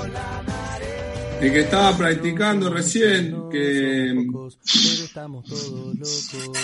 es un tema de intoxicado, que lo tocábamos con el chino cada vez que terminaban las reuniones, por eso cuando, cuando aparecía el tema, eh, empezaban los abucheos, ¿viste? empezaban los abucheos. No, no. Con el chino. Pasa que no sé el ritmo, viste, no. No sé si vos lo tenés a fuego, ¿vale? A ver. Eh, sí, sí. No, no me acuerdo bien el ritmo, pero. Será que te doy una ayudita. Será que voy a buscar la guitarra.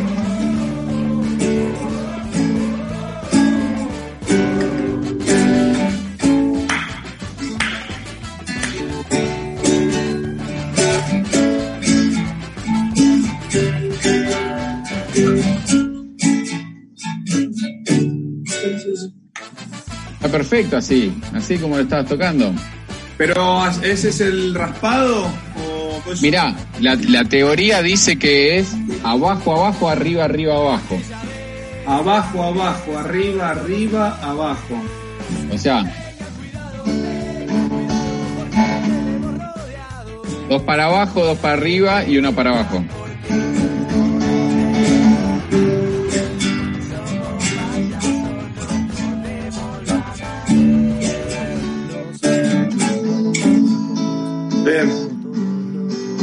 Es e- ese, por ejemplo, es fácil o no.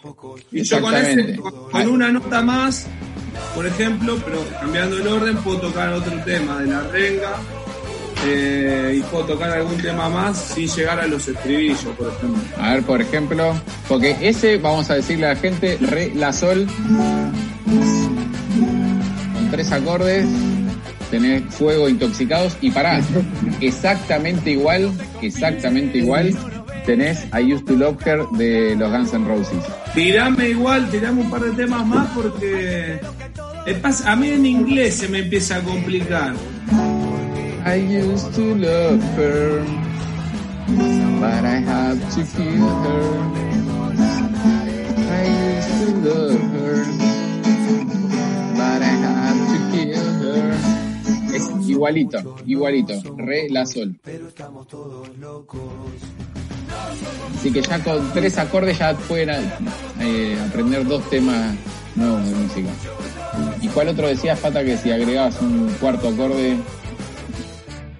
Eh, ay, andás a ver cuál era. Yo El tengo otro red. con los mismos acordes pero que distinto era otra orden. vez. Que- No, pero tiene. Tiene. Tiene dos notas que son distintas pero son casi iguales. Tiene mi menor, sol, re y la.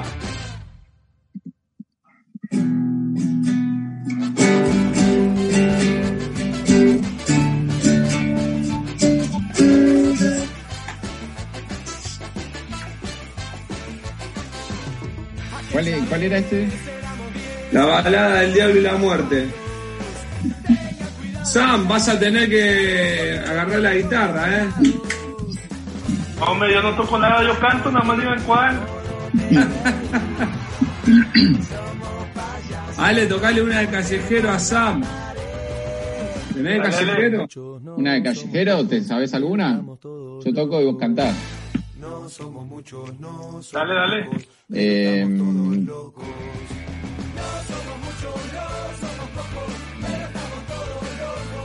a ver, vamos a ver.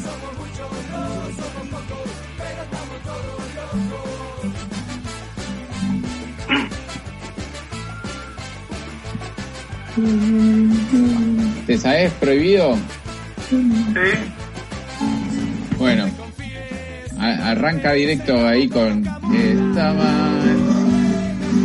Canta vos. ¿Me está escuchando o no? ¿No? ¿No se escucha? Sí, sí.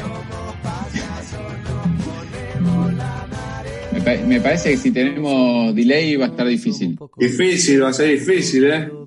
A ver, Sí. dale a ver si. Dale, yo empiezo a cantar, pero no, no se extrañen si la gente se empieza a desconectar de- del vivo. Esta más, no te toques más.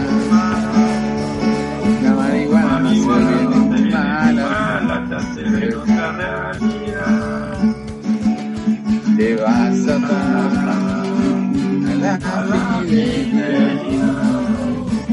Homosexuales son malas palabras, gente normal.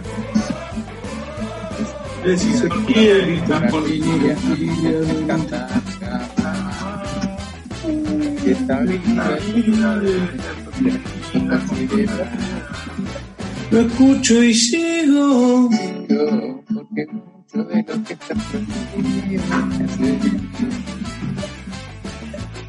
me perdigo.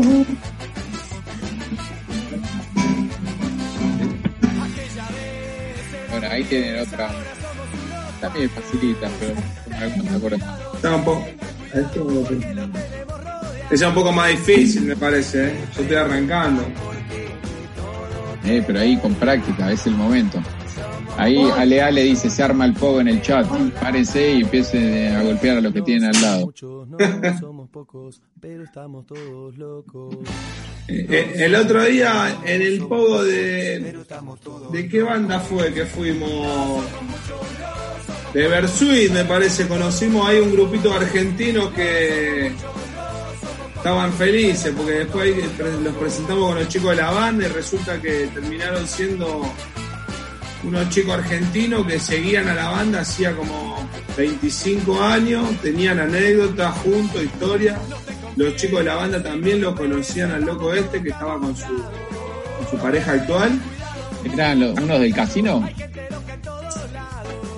¿No trabajan en el casino? No me acuerdo. A mí me parece que sí.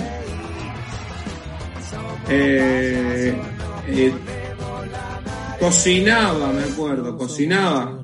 No somos pocos, pero estamos todos Me matás. locos. Sí, sí, conocí a no, los no. argentinos que trabajaban en el casino, pero tal vez no eran los mismos. Sí, pero- había muchos, ¿eh? Muchos argentinos. Vamos a copar el van, el Nanda. Vamos a copar el apenas vuelva la hacemos una fiesta argentina, Paco, apenas vuelva el Nanda, lo primero que hacemos es una fiesta argentina. Y, y ese plan ya no dijo nada de Johnny, ese, ese plan. Eh, y no sé, no, no me meto en lo en el trabajo de, de los demás. No, no le insisto más con las cosas para hacer, los proyectos. Hay que, hay que agitarlo, hay que apurarlo un poco ahí para que se ponga las pilas. Me gusta Hay el tema de la, proyectos, hay muchos proyectos y todos están parados. Estoy sentado, pero.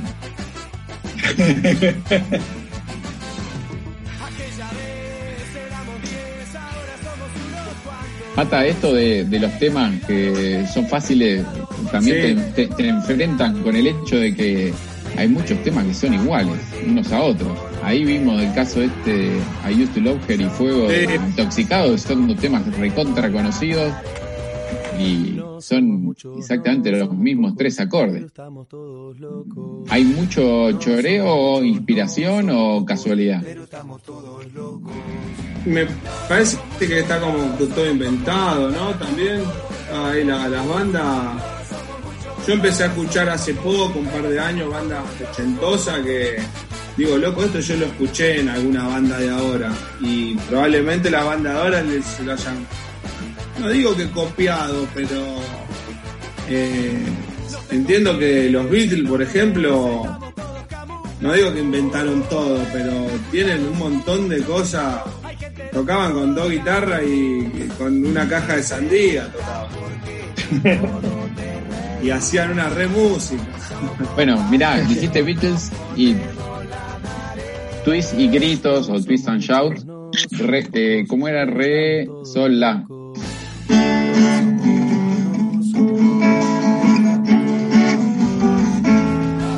Y es igual a para bailar la bamba. Para bailar la bamba. Se necesita. O sea, son temas también recontra conocidos los dos, idénticos y ahí no sabes si es choreo, si es homenaje, casualidad. Pero a veces lo sencillo está mejor, ¿no? Yo, yo escuché mucho punk y ese clásico tupa, tupa, tupa, tupa, tupa y las letras chingonas y hacías el verdad bien chingón, te valía madres y era el tupa, tupa, tupa, tupa, o sea, ah, lo bien sencillo pero bien chingón, con un chingo de energía. Muchas veces incluso con dos acordes, ni siquiera tres. Sí. Sí, y, y a uno le valía y disfrutabas y no importaba que fuera súper sencillo, ¿no? Es que yo coincido, a mí me gusta la música simple también.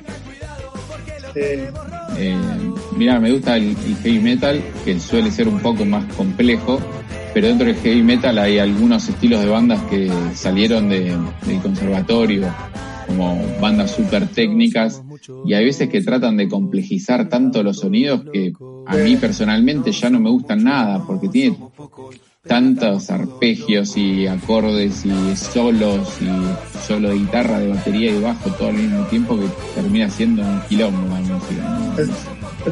Es, como los tatuajes. Eh, a veces porque en los tatuajes a veces, muchas veces menos es más. La gente se tatúa una frase de, de una esposa o un hijo y le quieren agregar garigoleados y sombras y terminan que el nombre ya no se ve porque quisieron meterle muchas cosas. Sí, sí, a veces lo simple es mejor. Sí. definitivamente. ¿Cómo ves, Paquito? No muy entretenido. Está jugando al Candy Crush, no lo moleste. Está pasando el nivel 2. Ya me aburrieron, por eso me puse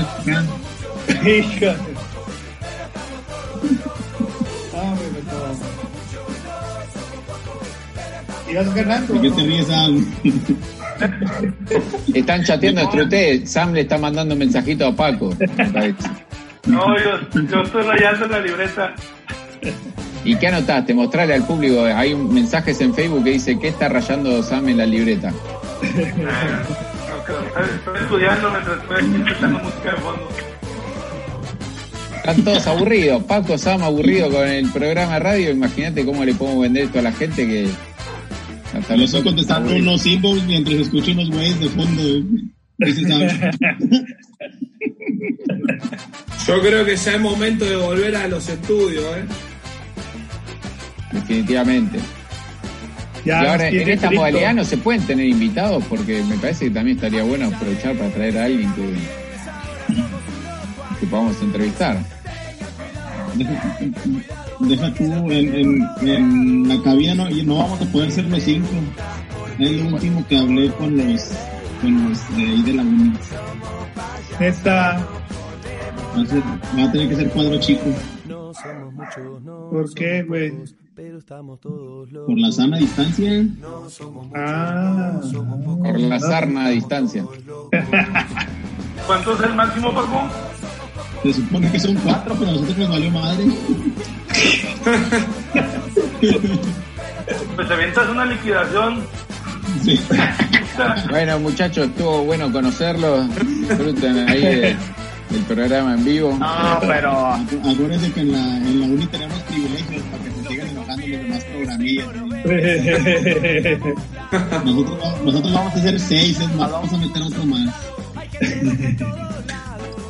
para molestar. Nada más para molestar, bien dicho. Nada más no lo vayas a poner a votación, Paco, porque no creo que me vaya a ir muy bien. ¿Te voy a poner qué? Que nada más no lo vayas a poner a votación porque no creo que me vaya a ir muy bien. votación pública, votación pública en Facebook, Instagram. ¿Quién se queda? ¿Quién se va? todos, güey. Pero ahí, ahí pierdo yo, claramente, señor. No, no, nos vamos a ir todos, güey. Somos como, como los de la mesa redonda, ¿no? Podemos, mirá, tengo, tengo una propuesta para ofrecerles. Podemos a los cuatro en el estudio y uno en, en la consola, produciendo. Ahí va. Sí, Me gustaría, ¿eh? Me gustaría hacer esa voz que aparece detrás de, viste, que, le- que pone los sonidos, los ruiditos, la risa, la música, los que boludean, digamos. Yo creo que eso es más difícil que lo que hacemos nosotros, que hablamos sin sentido y sin saber. El que está del otro lado tiene que saber un poquito más de manejarle a la consola, de los timings, No te creas, ¿eh? No te creas. ¿no? Yo lo veo a Antonio y a Caleb que la mueven ahí, ¿eh? Siempre están dormidos, sale, nunca los has visto. Es verdad, repiten mucho ese ese audio que no sé ni qué es, que hace... Es, es el único que tienen, güey. No somos muchos, no. Hay que decirle que bajen ahí la botonera del Tano Pazman, alguna otra cosa para pasar, porque... Saludos al Toñito. Sí, sí. Saludos, Toño. Ahí. Que no se enoje. Sabe que con cariño, con mucho cariño. Pero que nos deje volver al estudio de una vez. Oye, ¿y para cuándo calculan eso? Ya, no, ya este año no, ¿no? Ya, se- ya no va a haber clases en la uni, ¿no? ¿En todo No. el año? ¿No va a haber? Ya no va a haber clases, ¿no? Según yo entendí. Este año ya no. No tenía ese dato, ¿eh? O sea, por, por ejemplo, mis niñas no entran ya a la escuela, ya, ya, ya, ya no van a ir. No somos muchos, no somos pocos. No sé si los de la uni también. No somos muchos, no somos pocos. No, no sabía, che. ¿Sabes, Paco? No, güey, no, no, ni idea. Pues ya dijeron en la tele que los, el ciclo escolar ya no va a haber, ya no van a regresar. No, pero eso eran escuelas, escuelas de primaria y secundaria, ¿no? Nivel básico. Ajá, pero, pero en, la, en la uni y la prepa, eso sí, o- no sé. Mira, mientras nos dejen regresar a nosotros en cabina, me vale madre. Ya necesito salir. no haya. Que no haya clase, que abran solamente el estudio de, de radio.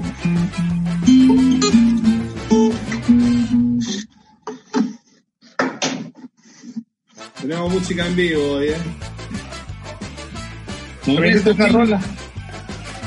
Los demás cantamos. Yo creo que se me desafinó la guitarra, así que me dejó pata. Yo tenía ese tema que, que ya toqué, que lo estaba practicando justo antes de No, de ese- vuelta. Tocarlo de nuevo. Me gustó el de la bamba con Luis Sancha. E- ese es facilito, mira, es re, sol, la. Pero estamos todos locos.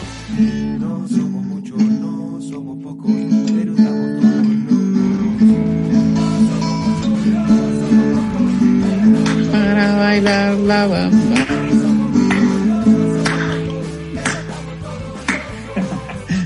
Creo que no, apto para Zoom. Ya te dije, cada, vez que canto yo se ve que bajan a la mitad las visualizaciones en el live, así que mejor movámonos a otra cosa.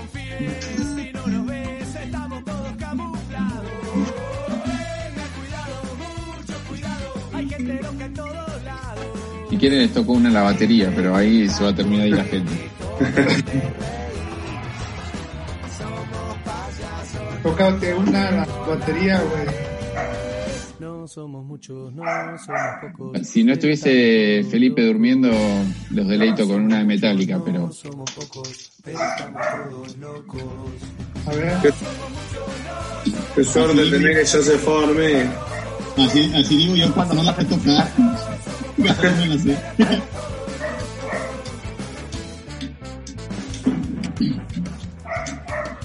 Me gusta el fondo que tiene Paco. Yo no sé si es una foto o es el fondo del bar. Parece una chimenea, ¿no? Es el fondo del bar. Mira, de hecho, les voy a mostrar un regalo que le hicieron mis amigos de, de Whisky Jack Daniels. A la mano. A ver, un arma. Ah, Oh, Ah. Mira qué lindo, ¿eh? wow. Está súper chingona, güey, no mames. Una pipi. Mira. Mira qué buena. ¿Y suena bien? ¿La probaste? Sí, en eso, en eso ando, en eso ando, pero como es este, eléctrica, pues ocupo el ampli. esa como la que tiró Ale recién. Acá, ten- acá tengo un ampli, si querés te lo, te lo presto. No, aquí, tengo en el bar. Claro, me imagino, ahí le puedes volar la cabeza a los vecinos si querés con el Sí, sonido que tenés. Me, me, ca- me cae el municipio porque no puedo abrir. Decí- vos decile, estoy ensayando nada más. Sí, bueno, pues ahí, gracias a mis amigos de Jack Daniels que me regalaron esta lira. Está muy chingona, por cierto. Patrocinador oficial del Nandas, igual que Ritual. Bien chingona, güey. Bien queda. ¿Con quién estás mensajeando, Samuel? Nada con los güeyes que entreno en la mañana. Que vienen una chinga mañana. ¿Para qué? ¿Este es Paco? ¿Qué ¿Eh? ¿Para qué? ¿Mande? ¿Qué entrenas?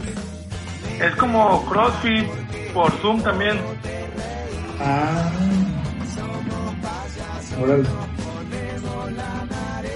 Había una rutinita, güey, para el público. somos pocos, pero estamos todos. No, hombre, ni le sé, güey. Yo nada más ando ahí de pedero. Yo lo hago por levantarme temprano porque si no ni me levanto.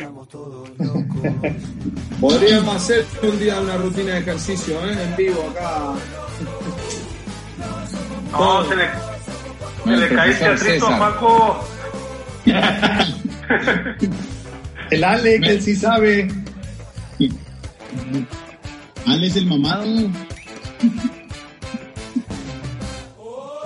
Yo le, le pido si quieren a Meli que haga una rutinita para Pero que cobra, hagamos todo. Ale cobra. Hay que vivir. Es como John Milton. No sé quién es, no sé si reírme o putearte. Pero... Que hipnotiza, que hipnotiza. Ah, yo, yo pensé que porque no regalaba una. Por eso, por eso. Eh, eh, es el John Mitchell del gym. y bueno, no te puedo dar los secretos de la felicidad, los secretos del estado físico, todo gratis. Todo gratis. Si no va la cosa.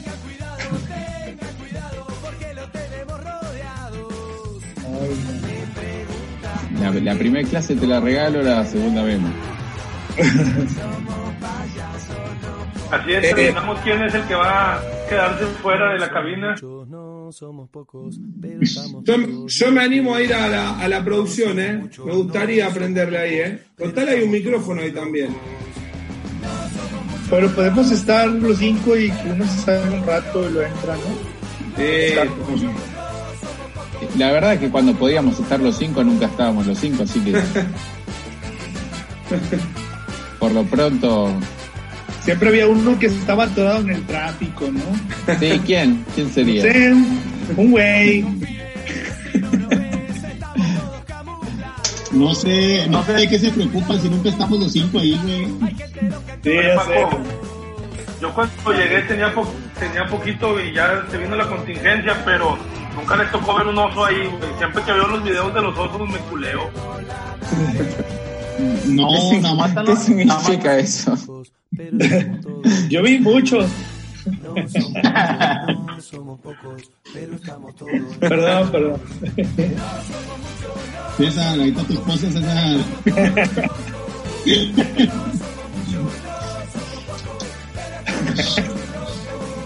no, no sabría guardar la calma si veo un oso, se me hace que lo agarro pedradas. Dicen que hay oso, ¿no? Ahí en la, en la uni, ¿o no? Sí. Vaya Sí, están- No, pero están los anuncios también ahí de que osos cruzando la calle y la chingada. Cuidado con el como en Cancún donde están los letreros por el lado de la laguna donde está el cocodrilo comiéndose una persona que te dicen que no camines por ahí.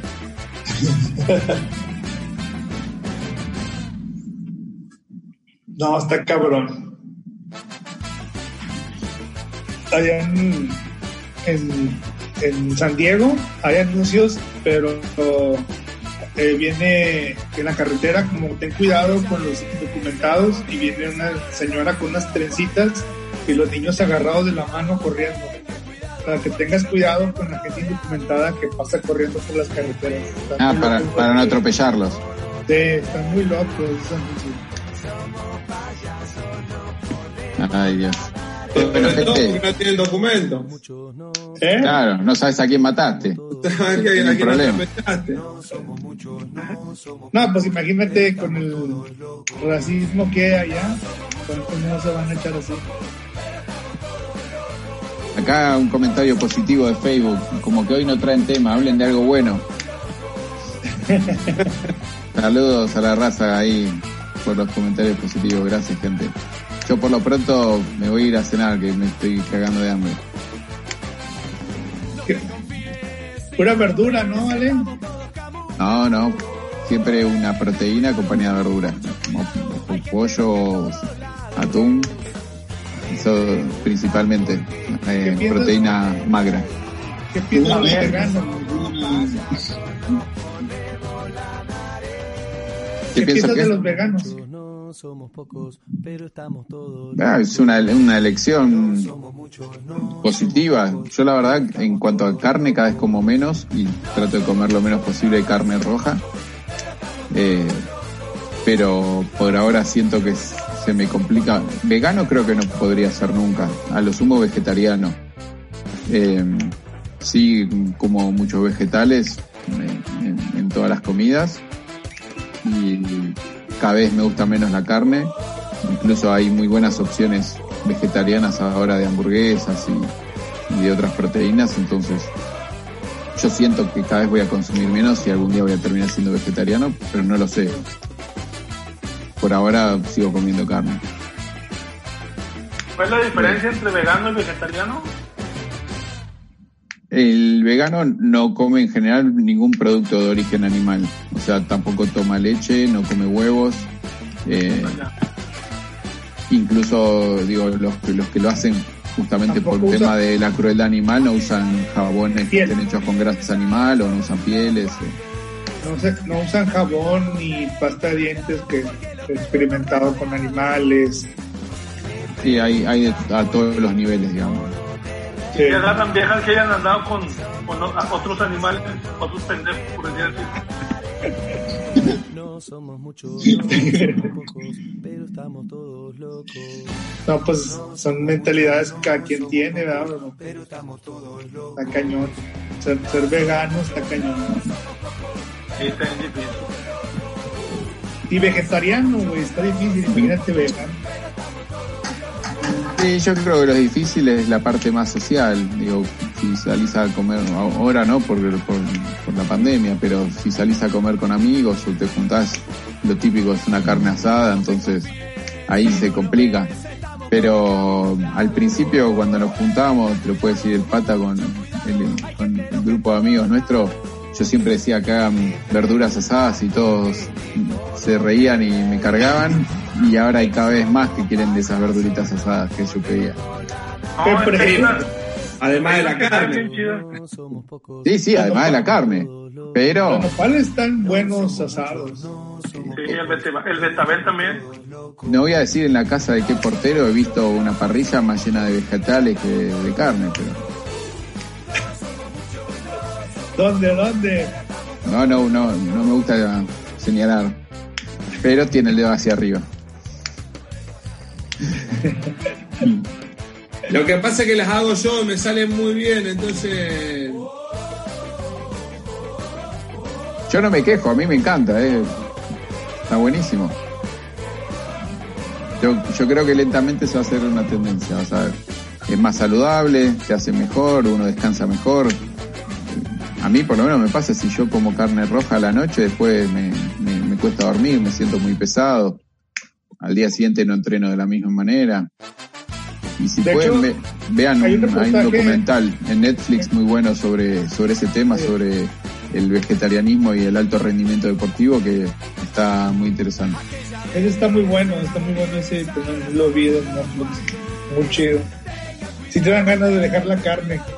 Sí, definitivamente. Y yo les recomiendo que ah, si quieren pruébense, en el supermercado venden unas hamburguesas Beyond Meat o Beyond Burgers, son espectaculares. Realmente eh, saben igual, huelen igual y tienen la misma textura que una hamburguesa de carne, pero son 100% vegetarianas. ¿Pero dónde las venden? En el supermercado, en el HB. E son americanas, es una compañía que cotiza en la bolsa de Nueva York, o sea, es una gran compañía que tiene hasta salchichas veganas. ¿Cómo se llama? Eh, la, la empresa es Beyond Meat y las hamburguesas son Beyond Burger. Ah, lo voy a buscar. Después te, te paso una fotito para que veas, son realmente muy muy buenas. Porque imitan la textura, imitan el, el olor, incluso todo. Órale. Hay muy buenas hamburguesas vegetarianas ahora, la verdad. Las que venden en algunos locales ahí de comida vegetariana son, son bastante buenas aparte tienen tantas cosas, después tomate, lechuga, qué sé yo, que no te das cuenta, ¿viste? Si, es carne. no somos pocos, pero estamos sí, hay que probarla. Hay, hay unas que, mm, que venden en Estados Unidos, que acá no llegaron todavía, pero que es la competencia de este Beyond Meat, que se llama Impossible Burgers, que una vez yo la pedí en un viaje que tuve en Estados Unidos, y cuando me la trae, le llamo a la moza y le digo, perdón, pero te equivocaste, me trajiste la hamburguesa de carne, yo pedí la vegetariana. No, no, es la vegetariana. ¿Estás segura? Sí, sí, es idéntica, te juro que fue una de las mejores hamburguesas que comí en mi vida y ni siquiera la de carne. Wow. Así que si tienen la chance de probarla, esa Impossible Burger está... Estamos buscando gente de restaurantes vegetarianos que quieran ser... Eh, que quieran acompañar este proyecto de Nandas Radio Sponsor. Para sponsorizarlo durante mm, un par de semanas, aunque sea, hasta que pase la contingencia. Aquí les damos publicidad. Nos las podemos comer en vivo. Podríamos hacer una degustación en vivo ¿eh? de, diferentes Uber Eats, de diferentes pedidos. Cada uno hace un pedido, se hace una degustación en vivo de lo que pidieron. Esa es buena idea. Sponsors, aprovechen ahorita que no somos famosos porque al rato que el programa pegue no vamos a aceptar a nadie. No vamos a aceptar a nadie, se va a autoabastecer el programa. ¿Quién es billete? No somos muchos, no somos pocos, pero billetes, billetes. No, no quiere decir nadie sponsor ahora. En este momento me parece que nadie está para. No quieren largar nada. ¿eh? Ya sé. Una cervecera, una cervecera de jodido. que sponsorice los asados.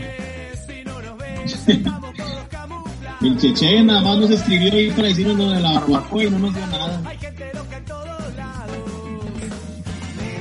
Y ahora están Estoy viendo si me puedo ir a comer.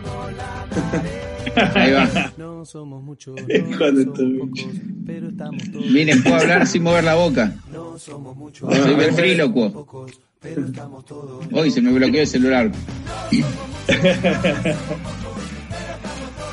Ahí me están gritando ya, están, están haciendo cara ya, me están haciendo cara. Sí, además eh, de, los, de, los productores del programa nos están haciendo así como que ya no estamos pasando el horario, así que Toño, Toño, ya no estoy diciendo que ya. Toño, por mensaje, a mí me llegó ah, mensaje de Toño. Está Mariana esperando afuera para empezar su programa. Queda pendiente el programa con Mariana. Para el 2030.